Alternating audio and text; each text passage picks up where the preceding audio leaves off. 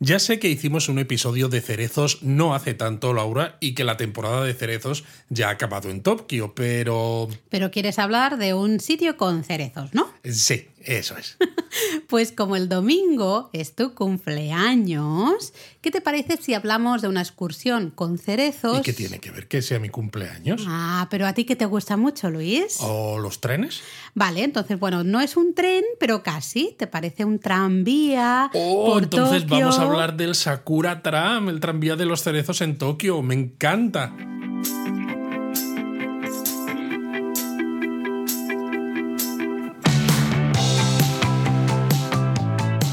Bienvenidos a Japón a Fondo, el podcast sobre Japón de la mano de japonismo, patrocinado por Lexus, Experience Amazing.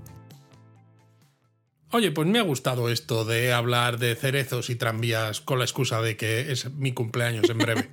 Oye, es una excusa, pero con razón, porque te gustan mucho los trenes. Bueno, esto es un trapía. A lo mejor algún japonista que nos escuche dice, qué gente más rara, pero yo creo que como algunos ya nos conocen de hace tiempo y ya han visitado japonismo.com, se han dado cuenta de que los trenes es, son una pasión. Una pasión. Así que bueno, hoy vamos a hablar del Sakura Tram, eh, también llamada la línea Toden Arakawa, era el nombre Más antiguo. Más bien al revés. O sea, la línea era la Toden Arakawa. Hoy llamado Sakura Exacto, como reclamo de marketing, ¿no? Porque Toden Arakawa, pues como que no atraía mucho a turistas. No, la verdad es que no dice mucho Sakura Tram. Dices, hoy el tranvía de los cerezos, calla, esto puede ser bonito. Y de hecho es una de las dos únicas líneas de tranvía que quedan, ¿no? Hoy en la ciudad de Tokio. Efectivamente, y eso solo por eso ya lo hace especial. Eh, es verdad que en el pasado en Tokio había muchísimas líneas de tranvía. Yo creo que como en casi cualquier, ciudad, ciudad, grande, pero claro, pues con el, la modernización, el desarrollo, el espacio para los coches y demás, en Tokio desaparecieron prácticamente todos y viajar hoy en día en este Sakura Tram, en cierto modo, es una de estas cosas que a ti tanto te gusta decir. Laura. Viajar es un viaje por el pasado, un viaje en el tiempo. De antaño, tienes que mencionar el antaño. Hombre, pues manera. sí, porque la verdad es que es súper bonito. Tanto el, el recorrido tiene partes evidentemente más normales, pero te lleva a lugares curiosos, lugares diferentes. Y lugares curiosos que, que a veces si no vas con el tranvía no, no los llegas, visitas. No Exacto. llegas, totalmente. Entonces es una excursión súper chula. Si vais en época de floración de los cerezos, eh, evidentemente mucho más, porque recibe el nombre de Sakura Tram no por nada. Hay muchísimos cerezos, muchos lugares con cerezos a lo largo del, del, recorrido de este tranvía. Sí, pero vamos, que, que, no sea es un problema si no vais en épocas de cerezos. Eso es, ¿no? Es decir, fuera de época de floración de los cerezos, igualmente se puede disfrutar muchísimo porque hay muchos puntos súper interesantes a lo largo del recorrido. Totalmente. Esta línea se construyó en 1913, Laura, y se vendió por una empresa privada y que la vendió en 1942 a la ciudad de Tokio, ¿no? Un momento en plena Segunda Guerra Mundial, claro, estaban sin dinero y estuvo a punto de desaparecer en la década de 1960, bueno. como ocurrió con el resto de líneas, pero bueno, pues eh, gracias a la oposición de los vecinos consiguió sobrevivir, aunque se modificó el trazado en el año 1974 y fue entonces cuando pasó a llamarse Toden Arakawa. La línea actual cubre un recorrido de unos 12,2 kilómetros y lo hace en 50 minutos con sí, sí, 30 paradas ¿eh? entre las estaciones de Waseda y Minowabashi. La verdad es que nosotros hicimos casi toda la línea completa en una ocasión. Sí, y en varias ocasiones hemos hecho tramos. Sí, tramos hemos hecho muchos, pero un, recuerdo una vez que sí que hicimos casi toda la línea completa y al final es un ratazo. ¿eh? Está muy chulo, está muy bien, pero ostras. A ver, al final es un tranvía eh, y es un único coche. Mm. Esto significa que es estrechito, porque circula por calles donde tampoco hay tanto espacio, no es como un, un metro pesado, no un tren de cercanías, ¿no? Como puede ser la Yamanote, etc. No cabe demasiada gente. Y en ciertas horas del día, como sí que discurre por lugares que son poco populares, pero que son residenciales, donde lo, a los japoneses les viene muy bien tener esta línea, hay bueno, momentos hay, en los que se llena muchísimo. Hay barri ba ciertos barrios comerciales, tenemos la Universidad de Waseda, tenemos. O sea, hay varios puntos sí, sí, sí. ahí interesantes que, claro, eh, sí que es verdad que con la apertura de la línea de metro Fukutoshin, creo que es, y luego eh, una que también probamos hace unos años, la Nippori Toneri Liner, en 2008 pues es verdad que la afluencia de pasajeros de este Sakura Tram se vio bastante afectada, bueno, pero sigue siendo un Sí, tranvía bastante y- pero popular. bueno, igual que hablábamos cuando decíamos que el Tamadén no habían encontrado la manera de conseguir remontar ese número de pasajeros, pues Mm. bueno, aquí no llegaron a ese extremo de nombrar a una gatita jefa de estación. Espérate, espérate. Pero en 2017 renombraron, rebautizaron la línea como Tokio Sakura Tram con ese reclamo de los cerezos y poniendo mucha información acerca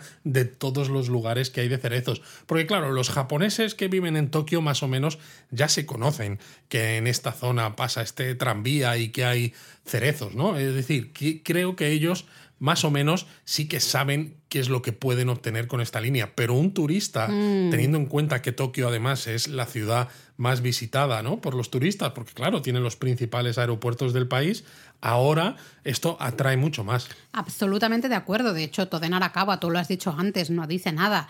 Sakura Tram, dices, ep, Dice de Sakura. todo. O sea, vamos a ver, tienes tranvía y tienes cerezos. Esto puede ser chulo, ¿no?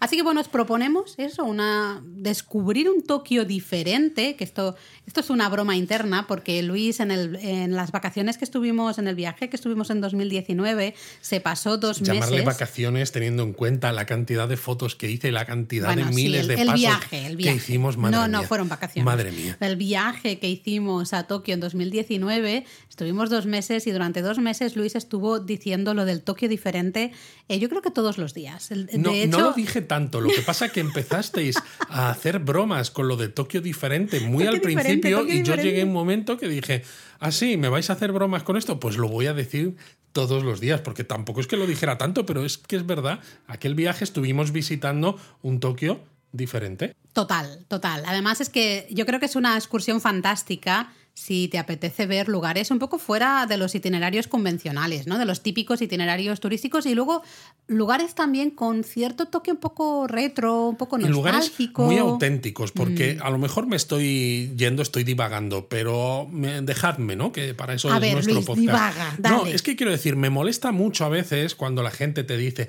oh, es que quiero visitar el, el Japón auténtico. Y es como, a ver, todo Japón es auténtico. Y el problema a veces con Tokio, que quizás es porque Tokio a mí es una ciudad que me gusta, me gusta mucho, por siempre lo digo, tiene de todo, es que hay gente, y lo vi hace poco en un canal de Twitch, ¿no? De gente en teoría con mucho seguidor, o es que Tokio tampoco tiene mucho, vas, ves un par de cosas, te vas a Nakano a comprar figuritas Bueno, y, y ya está. ¿no? como mucho. Y claro, dices, ¿pero qué me estás contando? Tokio tiene un montón de lugares de interés.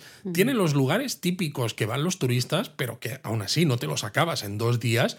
Pero luego tiene un montón de rincones, los que tú decías ahora, que son retro, donde encuentras templos y santuarios escondidos que están, vamos, súper maravillosos. Lugares históricos. Lugares históricos eh, súper especiales. Y, y la gente no lo sabe, no los conoce y piensa que Tokio es una ciudad que a lo mejor lo único que tiene de especial es que tiene muchísima gente, pero dices, es que no, no es así. Totalmente de acuerdo. Además, Tokio siempre lo hemos dicho, tiene la parte antigua, tiene la parte futurista, si lo quieres llamar así, ¿no? La parte de los neones, la parte de ciertos templos, y ciertos san- santuarios, la parte también, hay un montón de cosas relacionadas con eh, la era de los samuráis de alguna u otra manera, o el final de la era de los samuráis. Eh, tenemos un montón, no quiero entrar en el rollo este de tradición y modernidad, gracias, porque ya es una frase que ya está muy manida, pero Tokio realmente, siempre lo decimos, si no tienes tiempo de explorar Japón, yo creo que en Tokio puedes encontrar todo Japón casi en miniatura, ¿no? Realmente, Sí. bueno, no en miniatura, en- porque es enorme, pero puedes encontrar muchas partes de Japón, muchas cosas que definen Japón en Tokio. Totalmente. Pero bueno, vamos a descubrir qué lugares eh, recomendamos a nuestros japonistas para disfrutar de Tokio, ese Tokio diferente del que dices tú con esta línea, la Sakura Tram. Vale, pues nosotros os eh, planteamos empezar por la estación de Minowabashi, más hacia el este, digamos. La final, la otra sería la de Waseda. Eh, vamos a ir en este orden, pero evidentemente podéis hacerlo en Podéis el orden. empezar desde Waseda, o sea, lo di- lo- pero es verdad que está bien decirlo para que sepáis que vamos a hacer un recorrido más o menos el mismo que haría el tren Sí, sí. de este a oeste. Exactamente, y nos vamos a ir deteniendo en algunos lugares de interés. Y yo creo que el primero es justamente una zona que está muy cercana a esta estación de Minowabashi, que es el antiguo Yoshiwara, el antiguo barrio de placer de Yoshiwara. Por cierto, que tendría que haber dicho que, atención, japonistas, lápiz y papel. Lápiz y papel, porque se vienen un montón de lugares interesantes. ¿no? Bueno, ya has dicho tú Yoshiwara, que es eso, antiguo barrio de placer, algo que es hiperhistórico. Sí, además, claro, es una zona, es muy curiosa. Podríamos hacer un episodio del podcast es- específico solo de Yoshiwara, no nos vamos aquí a entretener eh, tres horas hablando de, de- Ya no se llama Yoshiwara, ¿no? Pero esta zona donde se encontraba el antiguo barrio de placer de Yoshiwara, tenemos un post en la web, una guía fantástica con un mapa maravilloso de todo lo que podéis explorar ahí. Pero es muy interesante ver esta zona porque quedan muchos recuerdos, eh, toca- cosas que te tocan bastante la patata, sinceramente. Y luego es curioso porque hay una parte eh, que es una zona bastante deprimida, yo creo, de Tokio, con edificios, bueno, en cierto mal estado, donde vive Sí. gente con grandes problemas económicos, ¿no? Un- Una zona muy deprimida. Y luego lo que es la zona donde se encontraba justo el barrio de placer, hoy está lleno de soaplands. Bueno, al final también de negocios relacionados pues con, con con el, el sexo, y es demás. muy curioso, ¿no? Muy, muy curioso. A mí me impactó mucho, por ejemplo, la visita al templo Yokanji, que era donde, eh, donde se encontraban los restos, ¿no? Donde se, donde se, Se- donde se enterraban, Las, las cortesanas barra prostitutas que, claro, no tenían familia, no tenían una filiación conocida y cuando fallecían, porque estaban encerradas en esos barrios de placer y era como, oh, qué bien los japoneses tienen un barrio de placer, cosa que es ilegal en otras partes, sí, sí, pero las mujeres que estaban en esos barrios, ¿no? Tenían unas deudas tremendas, lo que fuera, y no podían salir de Sí, allí. no, no romanticemos. Lo del barrio de placer y hablar de cortesanas es una manera de romantizar pues ah, una bueno un, un trabajo muy duro para y una, una situación también de enfermedades y de demás muy dura para todas estas mujeres. ¿no? en fin es una zona muy curiosa Muy, muy eh, curiosa. Pero lo bueno, recomendamos mucho Es ¿eh? muy curioso también la propia estación de Minowabashi, Sí. que la estación de donde comienza el recorrido y la línea del Sakura Tram, porque tiene un estilo muy, muy del periodo Showa. Total, tenía, había unos pósters, ¿no? Y hasta unas señales así como antiguas. Es el ejemplo perfecto de cuando al principio decíamos ciertos lugares que tienen un aire retro, Y, nostálgico. y también las Shotengai, las calles comerciales Justo. techadas que hay muy cerca de, la, de esta estación, tienen también ese toque retro. Yo recuerdo además haber visto por allí unas carnicerías que vendían un wagyu estupendo y que estaba sin nadie, ¿no? Porque, bueno, pues eh, en ese momento no era hora de que la gente del barrio fuera Mm. a comprar y claro, no había turistas por allí. Nada, cero. De hecho, hay una Shotengai, una calle comercial que se llama Joyful Minowa, que va justo desde la estación de Minowabashi hasta la siguiente estación, la Arakawa Ichu, Ichumae o algo así, no recuerdo muy bien, eh, que es la típica Shotengai de barrio retro, digamos, de barrio así, que en ese toque un poco nostálgico, donde todavía Totalmente. hay tiendas que te venden nada, eh, comida lista para llevar por menos de 300 yenes.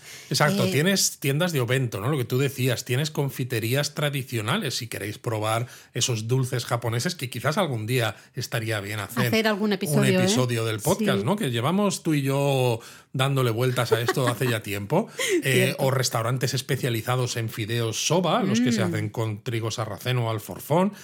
Este, este en concreto lleva des- abierto desde el año 1924. Es una vaso Es- que se llama. Efectivamente. Entonces es un sitio súper peculiar, no solo para subirse al, al Sakura Tram en esta estación, sino para descubrir un poco lo que hay en sus alrededores. alrededores. Entonces, bueno, una vez explorado toda esta zona alrededor de la estación, desde toda la zona del antiguo barrio de Placer y, y esta Shotengai, estas calles comerciales con un toque así un poco, porque hay muchos sitios también cerrados, sitios muy antiguos, ¿no? Tiene ese toquito.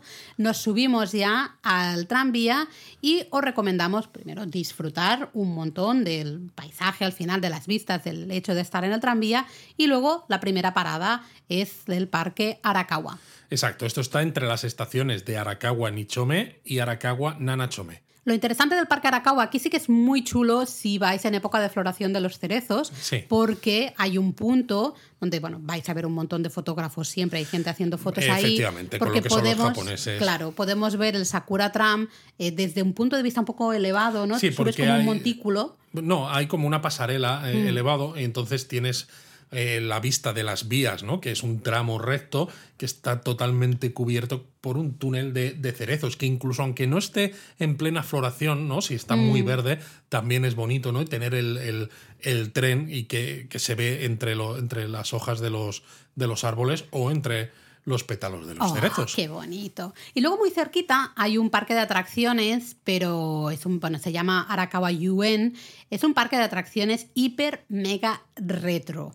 Eh, un parque que tiene más de 60 años y yo creo que realmente no se han tocado las atracciones para nada. Es para niños, eso sí, no pensemos en grandes atracciones modernas No, y tal. No, no, es un parque de atracciones así pequeñitas para niños, tienen hasta un pequeño zoo y hasta un pequeño museo dedicado a los tranvías. Entonces, si vais con niños y o os con niños apetece... grandes. Bueno, también, pero os apetece especialmente ese parque de atracciones, pues eso, un rollo así antiguillo retro. Un rollo retro que es difícil de encontrar hoy en día, ya no solo en Japón, sino en casi cualquier país, porque los parques de atracciones al final se han modernizado para atraer más pues eh, esos ingresos ¿no? y parece como que este tipo de, de parques con diseños de hace tantas décadas Está- ya no como pasado de está moda, pasadísimo de moda. Y este es tú decías se llama Arakawa Yoen está cerca de la estación Arakawa Yoen Chimae. Mm, muy, que está muy cerquita al final eh, de, de esta zona donde nos hemos detenido.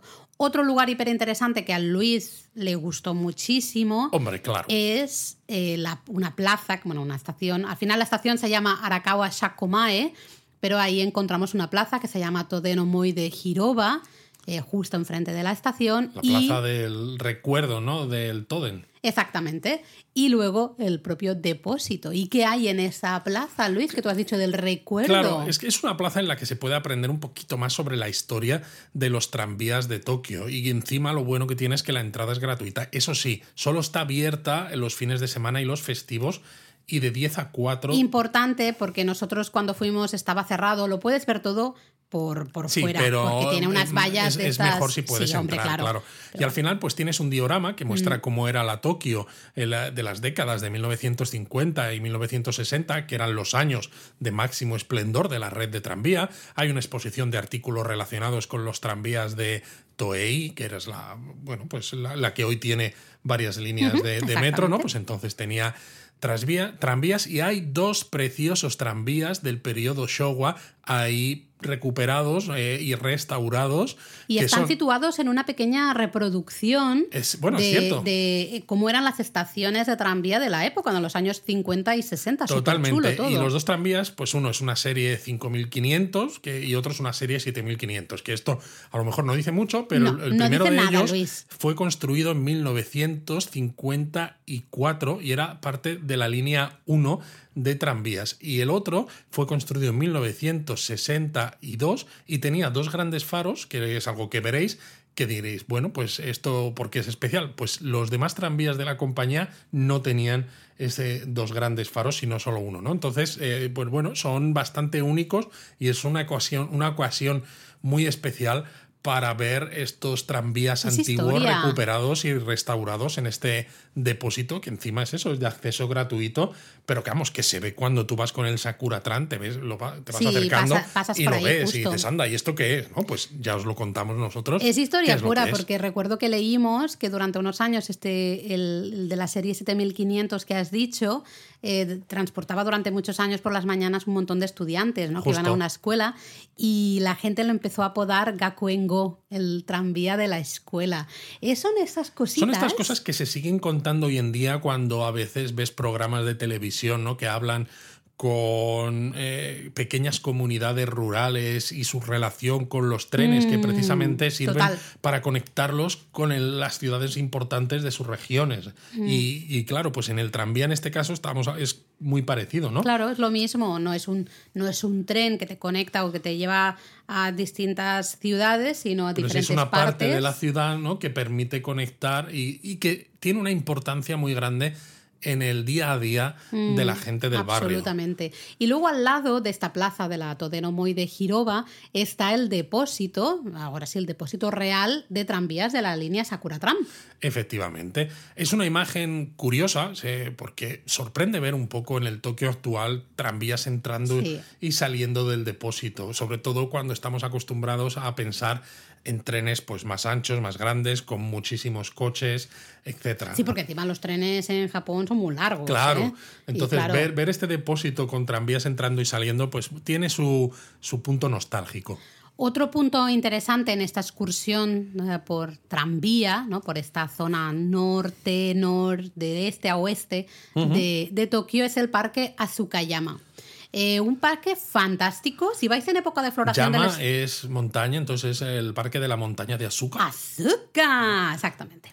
Eh, ya hemos hecho aquí el tonto, muy bien, ya podemos parar. Eh, decía que en época de floración de los cerezos el parque Azukayama es fantástico. Pero fantástico. Podéis hacer hanami, hay gente, pero no es las barbaridades que, por ejemplo, te encuentras en el parque de Ueno. No, no, ni mucho menos. Eh, se puede estar bien, hay gente, hay ambientes, está muy guay, hay farolillos, todo el rollo, pero podemos estar, ¿no? Podemos hacernos un huequito debajo de los cerezos y disfrutar del hanami. Así que Es- es un si vais parque- en, en cerezos, espectacular. Es un parque curioso porque, bueno, en el pasado no tenía cerezos, pero el octavo shogun Tokugawa, Yoshimune, pues decidió que para que los ciudadanos de Edo disfrutasen, pues iba a plantar cerezos aquí. Y claro, el parque está Ay, Luis, que han llamado a la puerta. Es que, claro, hemos dicho que el domingo es tu cumpleaños. Entonces, Ah, están llegando regalitos. Llega, llega alguna cosita, alguna Oh, cosita. qué interesante. Eh, estamos contando Sí. lo del Shogun. No, Eh, eso ya lo había contado. Quería decir que el parque está en una colinita, no muy grande. Hay unas escaleras de subida que, bueno, eh, no cansan mucho, no es para tanto. Pero lo curioso es que al lado hay un. No sé cómo llamarlo. Es una especie de. Es un pequeño monorraíl Sí, sí. que solo tiene dos estaciones, desde la parte baja del parque Arriba. hasta la parte de arriba, pero que tarda algo así como 30 segundos y depende de en qué época vayáis, tardas más, pero muchísimo más en conseguir subirte que en hacer el recorrido, como nos pasó a nosotros, que nos empeñamos en usarlo porque yo quería. Ah, perdona, te empeñaste tú. Eh, a ver. Yo iba a decir que a los niños les encanta, por eso, porque es un a que es, casi, Luisete. que es casi como de juguete. Total pero, absoluto. pero bueno, sí, a los niños les encanta y a los niños mayores también. A, a los niños y a Luisete. La alternativa era, era unas escaleras un poquito empinadas. La subida no es, empinadita, pero es corta, es muy corta. Entonces, realmente, bueno, bueno, pero tiene la gracia. Ese pequeño monorail, te subes ahí, de verdad, que cierra las puertas y a los, si te despistas, ya las vuelve a abrir, ya has llegado. Totalmente. O sea, es nada. eh, Y es un parque también curioso porque por su situación en una colinita y que está cerca de vías de JR, ¿no? Tienes como estación muy cercana donde Sí. ves un montón de trenes entrando, saliendo. Que bueno, si os sois aficionados a los trenes como nosotros y vais con una cámara que tenga un teleobjetivo con una cierta distancia focal, pues podéis aprovechar también pues para hacer eso, fotos de trenes eh, eh, entrando y saliendo de estaciones que siempre, bueno, son costumbristas. Y es curioso porque el parque es muy poco conocido entre los turistas. al Parque Asukayama. Eh, lo curioso, Luis, es que en 1873 fue realmente declarado el primer parque público de todo Japón.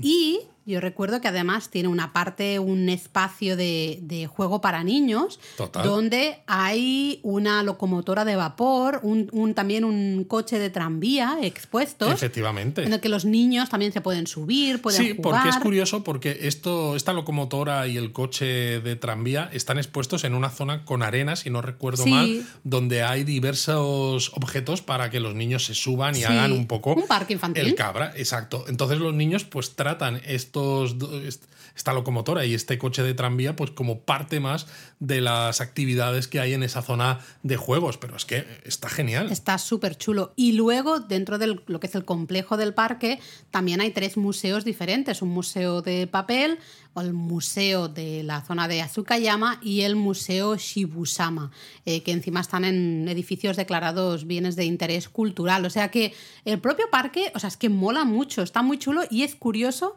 que no sea tan conocido no, es tan, tan por conocido, los turistas, al menos los occidentales. ¿No? Y cerquita de este parque también, bueno, cerquita hay que andar un poco, pero podemos llegar a los jardines Kyu Furukawa, que son unos jardines de estilo occidental, mm, creados, diseñados por un paisajista de Kioto, que están súper chulos en según qué época en primavera, con ciertas flores, tiene creo, si no recuerdo mal, unas rosas preciosas y demás, y hay un edificio así de estilo como renacentista británico. Qué chulo. De hecho, diseñado por un arquitecto británico.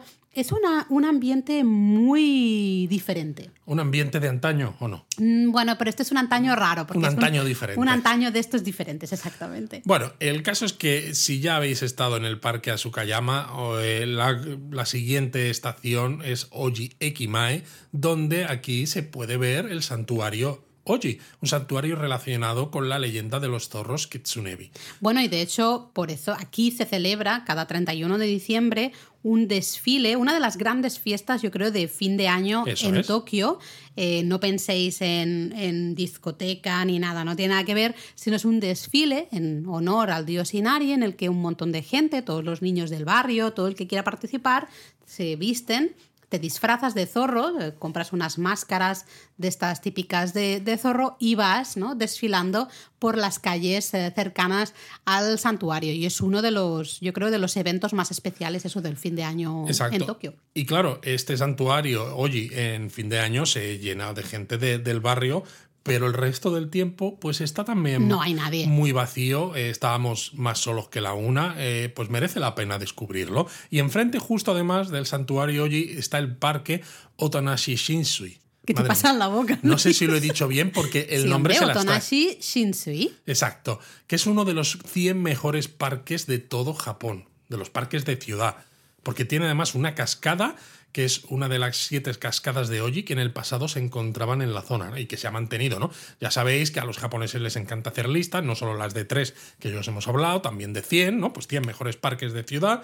Y el problema es que con la modernización muchos lugares naturales que estaban en el centro, o quizás no tan centro de las ciudades, pero que las ciudades al ir creciendo, pues lógicamente se, fue- se fueron construyendo casas, eh, líneas de tren, eh, calles, eh, no sé, carreteras, etc. Al menos aquí queda una cascada que es histórica de las siete que había entonces. Bueno, y de hecho, en el eh, que está al lado, el parque Nanoshinotaki.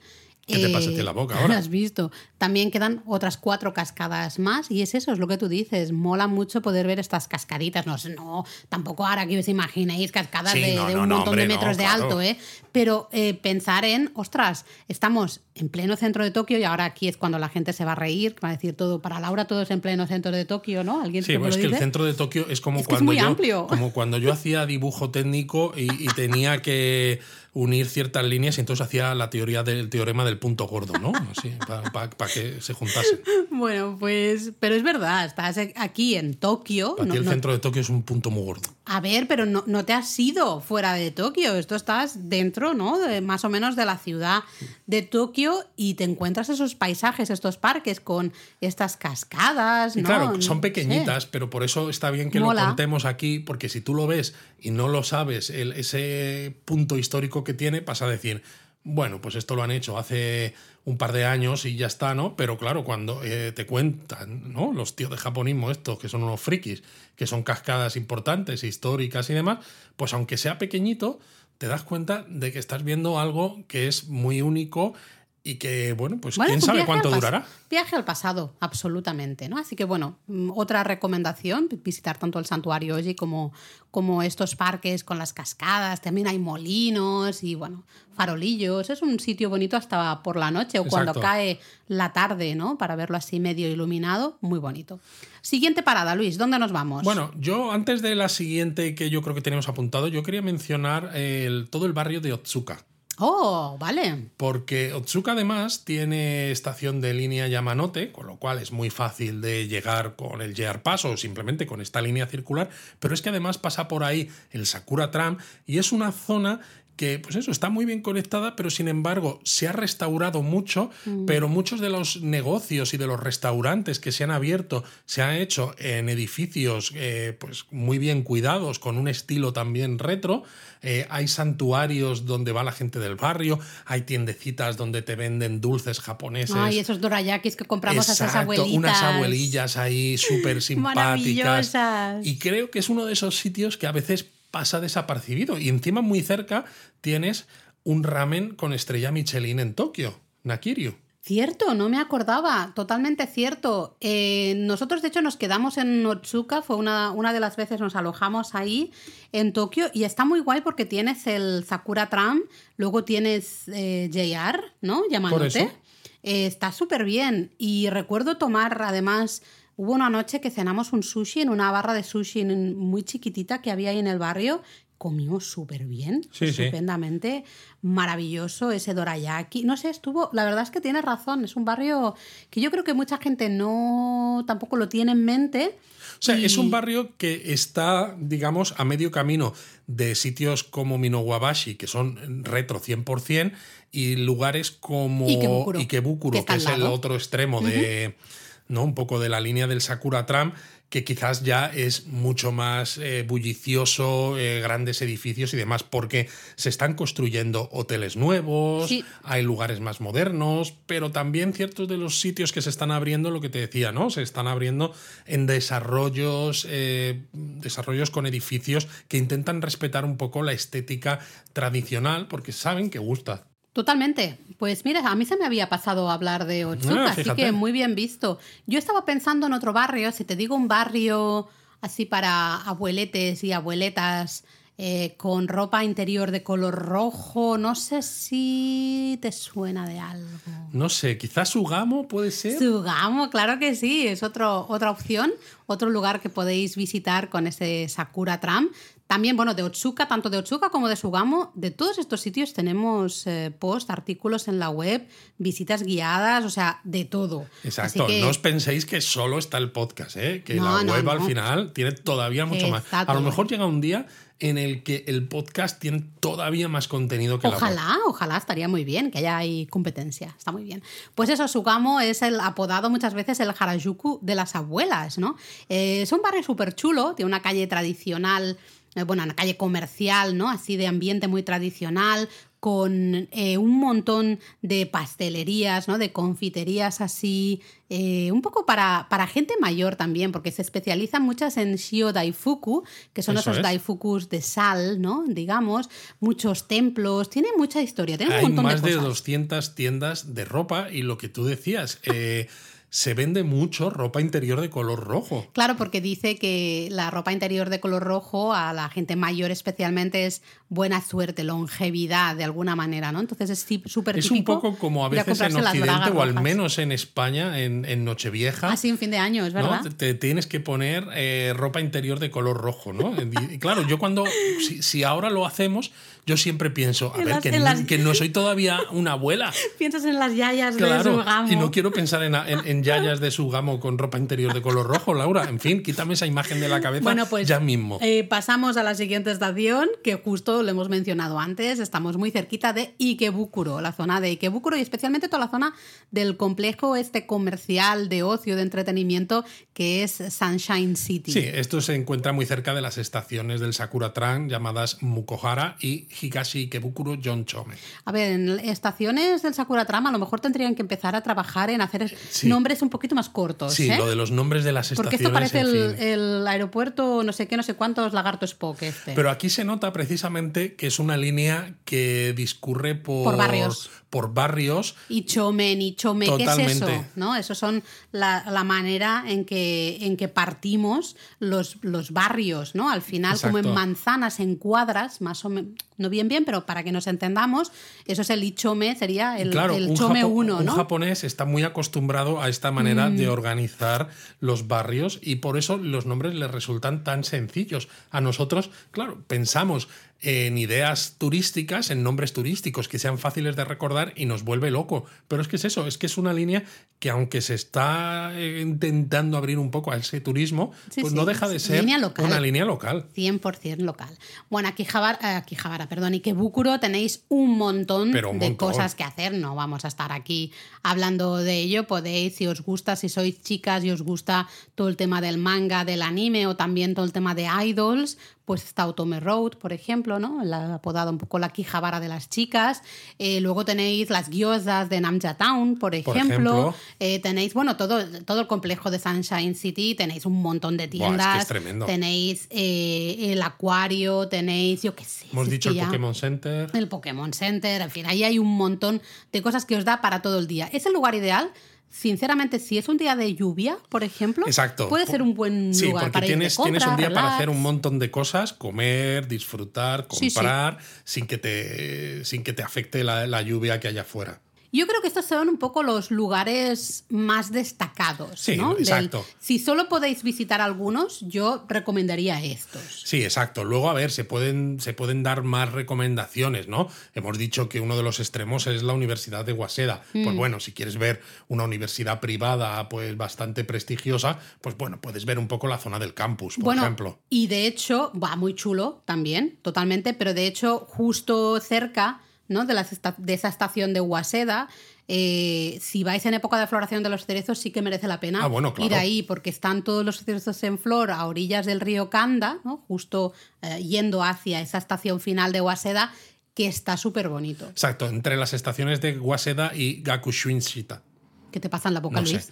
Luego, otro sitio, por ejemplo, no tiene nada de especial, pero do- donde nosotros estuvimos alojados en ese viaje de dos meses en Machilla, pues era un sitio muy local también. Pero, Mm. bueno, por ejemplo, pero tú le cogiste mucho cariño. sí, yo le tomé mucho cariño, pero es que en esa calle, por ejemplo, principal, ¿no? La que te llevaba ya hacia el río Arakawa desde, desde digamos, eh, ese núcleo donde estaba la estación del, del Sakura Tram y la estación del metro, pues en esa calle, ¿no? Tenías un- una tienda en la que te vendían bandejas de sushi, que dices, vale, no es el mejor sushi, pero para comer en casa Mm. Pero muy está, bien, ¿eh? está muy bien. Tenías restaurantes de ramen de estos chiquititos. Y esas Tenías, gyozas enormes, ¿te Tenías acuerdas? un sitio de guiosas enormes, otro sitio que te hacían tonkatsus de diferentes cosas, no solo cerdo empanado. Sí. Había un restaurante de monyayaki que también estuvimos, También que además estuvimos, nos sí. encanta. Entonces, si te gusta comer, a mí es que me, pareció un lugar Al súper final yo creo que en lo que hay que, no sé, no sé, recomendación, salid de los barrios típicos, de los barrios turísticos, porque hay mucho más Tokio fuera. Y si os alojáis a lo mejor en una zona que dices, "Oh, no parece, ¿no? No aparece ninguna guía. Ya, pero puede ser que os dé esto que estás tú comentando, ¿no? Que llegas de estar de aquí para allá. Bueno, y había también una un- tienda de que vendían senbeis súper antigua. que comimos también ahí, compramos, compramos un montón. allí y era maravillosa. Y haces una vida un poquito de barrio. Cuando llegas por la tarde a veces que dices, bueno, ha cerrado todo, ¿no? Ya a las 5, 5 y media, 6, pues te vuelves a tu barrio y haces vida de barrio, de ir probando los restaurantes locales. Ir, probamos un montón de eso, confiterías, en vez, el Es que sushi, probamos un montón de, de todo, cosas. ¿No? Entonces, hacer un poco de vida de barrio mola mucho también. Súper Exacto. de acuerdo. Yo también quería recomendar, eh, hay una parada que te deja muy cerca del cementerio eh, Zoshigaya, creo que Exacto, es. la estación de Toden Soshigaya. Sí, Zoshigaya, que justamente, bueno, un cementerio de 1874, hay mucha gente conocida, pero especialmente tenéis ahí la tumba de Natsume Soseki, Oh. uno de los padres de la literatura japonesa moderna. Así que, pues ahí está. Exacto, y también se puede por esta zona eh, conocer un poco más la historia de los misioneros estadounidenses en Japón en la antigua residencia de un misionero en Sosigaya, un poquito más allá del cementerio. Eh, la casa de un misionero de 1907 que vivió ahí 34 años y eh, el edificio es la estructura de madera de estilo occidental más antigua de todo el distrito.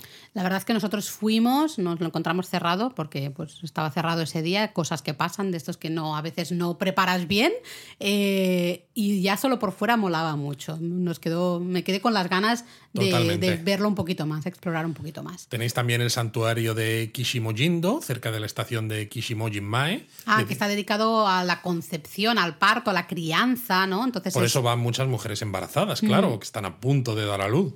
Y bueno, tenéis un montón también en nuestro mapa de la zona y el, lo que es el mapa del recorrido este del Sakura Tram. No te olvides de mencionar, ya que has mencionado antes confiterías, las hemos mencionado en diversos momentos. Sabemos que entre los japonistas hay mucho amante del dulce, que también por esta zona, en el recorrido del Sakura Tram, que está en el mapa que tú dices de japonismo y en el post de japonismo, está la pastelería Kamikawaguchiya Ah, es verdad, Kamikawaguchi ya es una de las confiterías más antiguas de Tokio. Y hay quien dice, esto ya, ya no sabemos, porque aquí todo el mundo se pone esta etiqueta, no sabemos qué parte de realidad o no, pero hay quien dice que sirvió de inspiración para algunas creaciones, ¿no? para algunos diseños de estudio Ghibli. Y de hecho, un poquito más allá está la antigua residencia del famoso mangaka Osamu Tezuka. Así que bueno, muy sí, sí, importante, se, me había, se me había olvidado. Puede ser interesante. Pero bueno, Luis, eh, hemos dicho hacer este recorrido con el Sakura Tram. Eh, ¿Hay que comprarse un pase o podemos usar el JR Pass? ¿O a ver, qué, usamos? Esto no es de JR, con lo cual JR Pass va a ser que no. Tenía que decirlo. Tenías que decirlo, pero se puede usar una tarjeta tipo Suica o Pasmo, o si habéis empezado el viaje por otra parte de Japón y habéis comprado una Toika, por ejemplo, en, en Nagoya o una Ikoka en Kioto, las podéis usar también. Y si no, pues Toei vende pases diarios que te dan uso de todas las líneas de Toei de manera ilimitada durante un día, no solamente el Sakura Tram, sino todo lo de Toei, o el pase turístico de metro de 24, 48 y 72 horas. Ah, también funciona. Ah, no, no tenía ni idea. Mm, interesante. Lo bueno es que podéis llegar a ambos lados, a ambos extremos de la línea, tanto la estación de Minewabashi como la estación de Waseda en metro, y luego hay un montón de estaciones que también tienen conexiones con metro. Así que es hiper fácil eh, no solo moveros con el tranvía, sino cerca tienes la estación Minowa de la línea Kibilla, de metro, y luego, por ejemplo, Waseda tienes cerca la estación de Waseda también de la línea Tosai. Pero bueno, Luis, yo creo que hemos hecho aquí un buen resumen de lo que es esta excursión en este, bueno, uno de los últimos dos tranvías que quedan en la ciudad de Tokio, en pleno centro de Tokio. Lo siento, pero yo lo vuelvo a decir. Es el punto gordo de Tokio este. pero quizá ya deberíamos callarnos porque si no, no tenemos tiempo para... Japonismo Mini. ¿Y de qué hablamos en este japonismo mini, Laura? Ni idea. Pues a ver, yo creo que lo hemos comentado en la newsletter del martes pasado. Eh, evidentemente lo comentaremos con más detalle, quizás, o quizás no, cuando llegue la fecha, pero ya se ha confirmado que a partir del 8 de mayo Japón como, como, pone el COVID al mismo nivel que la gripe estacional, ya no va a tener ciertas normas de entrada que había hasta ahora. Es decir, vais a poder viajar a Japón sin tener que presentar un certificado de vacunación o si no lo teníais, sin tener que haceros una PCR 72 horas antes del viaje. ¡Vamos! ¡Bien! Por fin. O sea, es. Vale, ya quitaron un poco la recomendación obligatoria de mascarillas, ¿no? Que me hace mucha gracia. Recomendación, obligatoria. Pero bueno, porque era más o menos eso.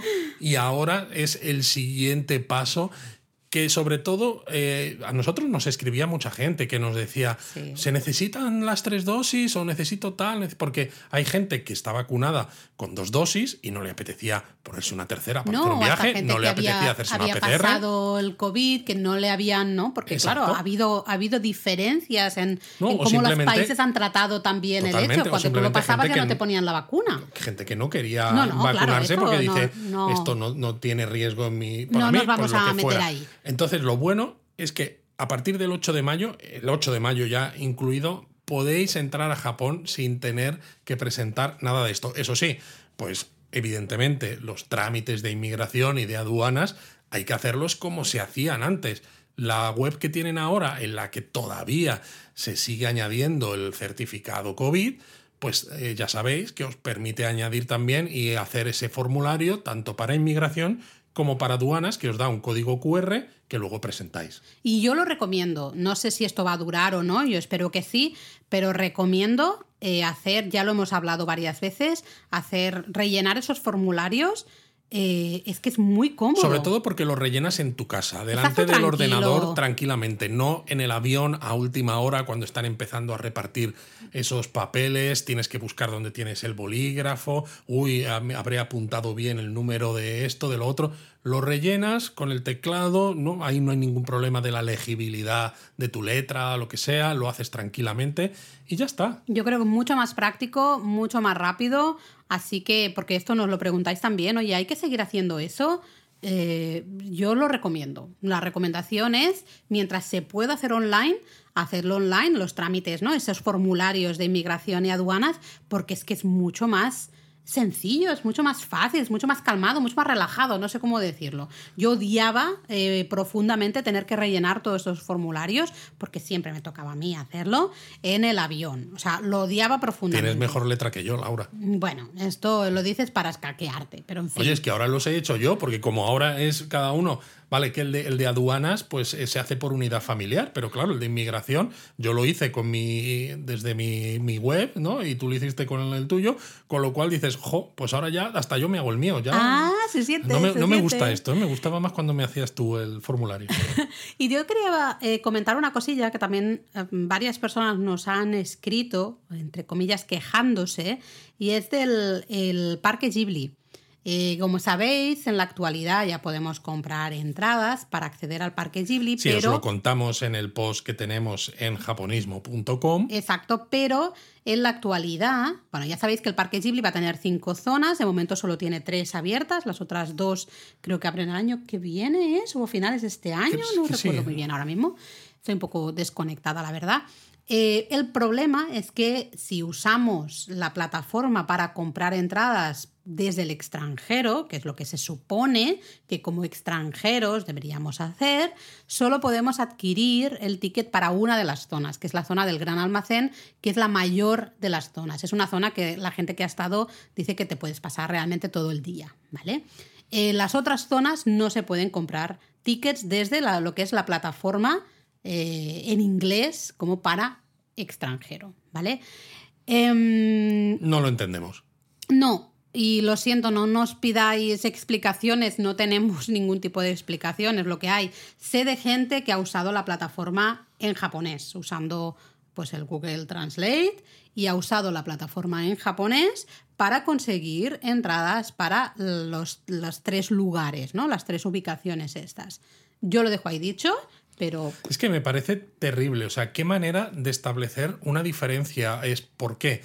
Por número de gente, es no saben muy bien cuánta afluencia van a tener de público y entonces prefieren de momento que todos los extranjeros se acumulen en el gran almacén mientras van viendo si se populariza el parque o no. Es que es incomprensible. Yo sabiendo a veces cómo son, creo que debe ser algún tema técnico que, que la página web no sabe. Sí, bueno, porque ya sabéis que muchas páginas web japonesas, a pesar de que la web a ver, esto supone es de Lawson, así que creo que 24 horas abierta, bueno, muchas páginas japonesas te las cierran por mantenimiento cada día, igual que los trenes dejan de funcionar, de, por ejemplo, de 12 de la noche a 5 y media, 6 de la mañana, pues las páginas web en Japón, muchas de ellas también. Pero bueno, eh, ahí comentado. También otro comentario que quería hacer, que nos escribís un montón. Tema universal. No, no se puede. El metro y el Gear Pass no se puede. No, ah, no, esto, es ese. Esto no nos lo están preguntando mucho últimamente. Lo que más nos, están nos estáis preguntando ahora mismo es el tema de Universal Studios. Eh, que si hay que comprar la entrada, que si el pase, que si no sé qué. A ver, tenéis que comprar, si queréis ir a Universal Studios, necesitas sí o sí, como en cualquier parque, necesitas la entrada. La entrada de día que se llama, se llama One Day Studio Pass. Studio Pass es la entrada de día para ir a Universal. Y luego está el tema de que especialmente en la zona de Nintendo y en días de mucha ocupación puede ser también la zona de Harry Potter, eh, vais a necesitar lo que se llama el Timed Entry Ticket, que Exacto, son un unos ticket tickets de de hora. hora. ¿eh? que te dice a qué hora, a partir de qué hora puedes entrar a esa zona. Nosotros, por ejemplo, lo, lo tuvimos que usar cuando fuimos hace unos años para entrar a Harry Potter, ¿vale? Este ticket eh, se puede conseguir si te levantas como a las 5 de la mañana y tienes suerte, se alinean ahí todos los astros, puede ser que lo eh, consigas en la app de Universal, eso sí, aunque creo que está solo en japonés, pero bueno. ¿Cómo no? Puede ser que si tienes mucha suerte, pues lo puedas conseguir. Sí, pero hay tanta gente conectándose y encima gente que está en su uso horario normal, no como nosotros que nos tenemos que levantar. No, no, estando en Japón, no lo puedes hacer desde fuera, tiene que ser estando en Japón. El mismo día Ah, que vale. vas al parque es, Es verdad. cuando puedes acceder cierto. a esos time entry tickets, ¿vale? Pero la gran he leído, yo leo mucho en Reddit, muchas quejas de gente justamente que Bueno, dice claro, que es se que es como sin. cuando intentas comprar entradas para un concierto, que las webs siempre están saturadísimas porque hay miles de personas intentando acceder al mismo Y tiempo es que, que hay tú a la muchos web. casos que ni siquiera quedan muchos time entry tickets porque ya se han repartido eh, o bien junto con la entrada, en, muchos, en algunos casos existe la oferta de la entrada general del parque con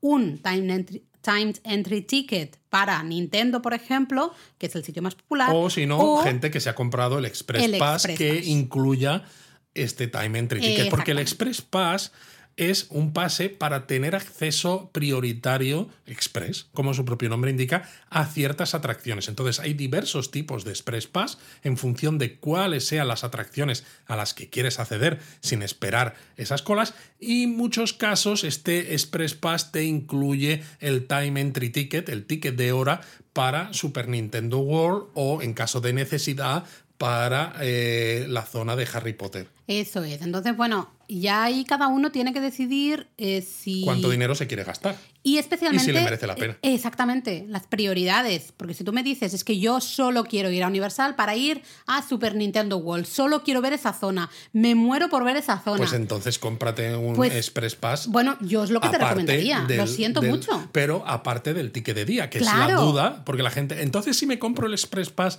¿ya puedo entrar? Es como, No. no, necesitas el ticket para entrar al parque. La entrada general es obligatoria. El Express Pass es opcional. Ya cada uno decide si se quiere gastar ese dinero o no. A mí me parece una pasada al final de dinero, pero yo si me muriera de ganas de ir a, a Super Nintendo World, definitivamente pues eh, me haría con un timed entry ticket antes de llegar ahí. Es decir, me compraría un Muy Express. Pass. Madre mía, este japonismo mini lo vamos a renombrar japonismo medium. Bueno, vamos con algunos comentarios. Luis, eh, gustó muchísimo el japonesamente de la semana pasada. Muchísimo. Sabes que estuvimos hablando de las cuatro estaciones como hecho cultural, ¿no? Exacto. Alguno nos ha llegado a decir incluso que nos pongamos intensitos, que les gusta esto. Y es como, ¿de verdad? O sea, pues gracias. Mira, de hecho en Discord Altariel decía, mola el poneros intensitos, ¿no? Anda, también. Esto también nos lo decían en iVox. Sí, Sebas, creo, ¿no? Lo decía en Evox. Y, y luego Olga decía que eso de escuchar uno de haikus que le, que le molaba, dice, pero escuchar uno de haikus en el gimnasio, pues no sé si lo veo, ¿no? Por aquello de que, claro, sabemos que muchos de vosotros nos escucháis pues en el gimnasio o, limpiando la casa, ¿no? O viendo, saliendo a correr, lo, lo que fuera. Dice Olga, sería para escucharlo a media luz y con un buen whisky en la mano. Un whisky japonés. Olga, planazo, planazo. ¿ah? Eh, y bueno, de hecho, hasta Diego nos dejó un comentario que dice que va, va muy atrasado escuchando Japón a fondo y japonesamente, que está, está muy bien, está guay. Y decía que acababa de escuchar el podcast de sushi y dice que recién se enteró que el sushi no se come junto al jengibre encurtido y que él le ponía siempre el jengibre encima, como en plan topping. Claro, pero es que eso te cambia el sabor Claro, totalmente. Diego. O sea, te cambia el sabor, te mata el sabor del pescado, del arroz. O sea, Diego, Aunque mira, yo qué sé, al final... cada uno que lo coma como ¿Qué? quiera. Lo único que yo digo, Diego, cómelo de la manera preceptiva y entonces Compara. comparas y a lo mejor le sacas unos sabores que dices, oye, pues ahora entiendo por qué la gente dice que el sushi está bueno. Porque a mí me sabía todo a colonia. A Colonia, exacto. ¿no? Luego Silvia siempre nos deja mensajes muy bonitos y dice del japonesamente de la semana pasada que sin haber estado nunca en Japón, la trasladamos ahí. ¿no? A partir de justamente nuestros Ojalá tuviéramos ese poder de verdad, como con una, una teleportación de Star Trek, ¿no? Y a todos los japonistas que nos escuchan, pulsamos el botón y de repente estamos todos en Tokio. Buah, eso sería un planazo. Y luego Abelina, ¿no? que también dice que aprendió un montón y que siente que tiene que volver a escucharlo porque necesita volver a escucharlo. Es ya de la escuela Silvia, que son de los que escuchan el podcast más de, de una vez. ¿no? Y hacía una pregunta Abelina justamente que decía que en las ciudades en las que hay Monsen Machi, si se llaman de manera diferente para diferenciarlas o si llevan el nombre del templo, tal y cual. ¿No? Y bueno, para que lo tengamos todos la respuesta, normalmente van a tener el nombre del templo o del santuario delante de lo que sería el nombre de, de, por ejemplo, Omotezando es un nombre muy típico de Monzen Machi. hay muchas Omotezando por el mundo, ¿no? Por Japón, pero normalmente lo que vamos a encontrar es el nombre de o bien la zona o bien el templo santuario delante de ese Omotezando para diferenciarla.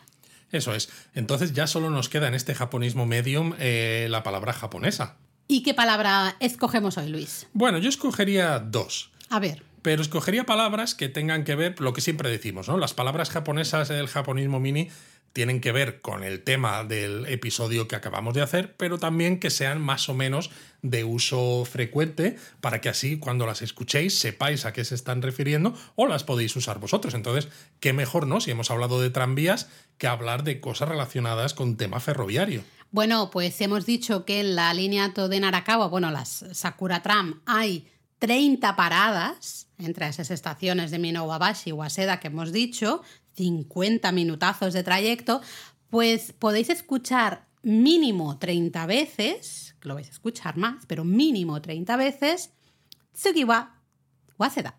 Sugiwa. Sugiwa. ¿Qué es eso de Sugiwa? La siguiente. Muy bien, próxima parada, ¿no? Exacto, próxima parada Waseda. Pues Sugiwa Waseda.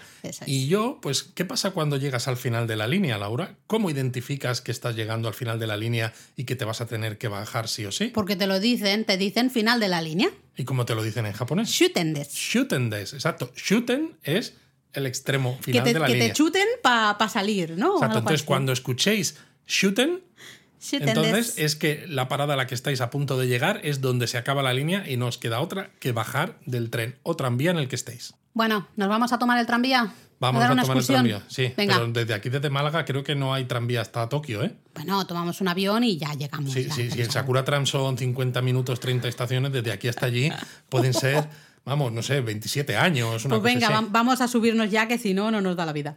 ¡Mátane!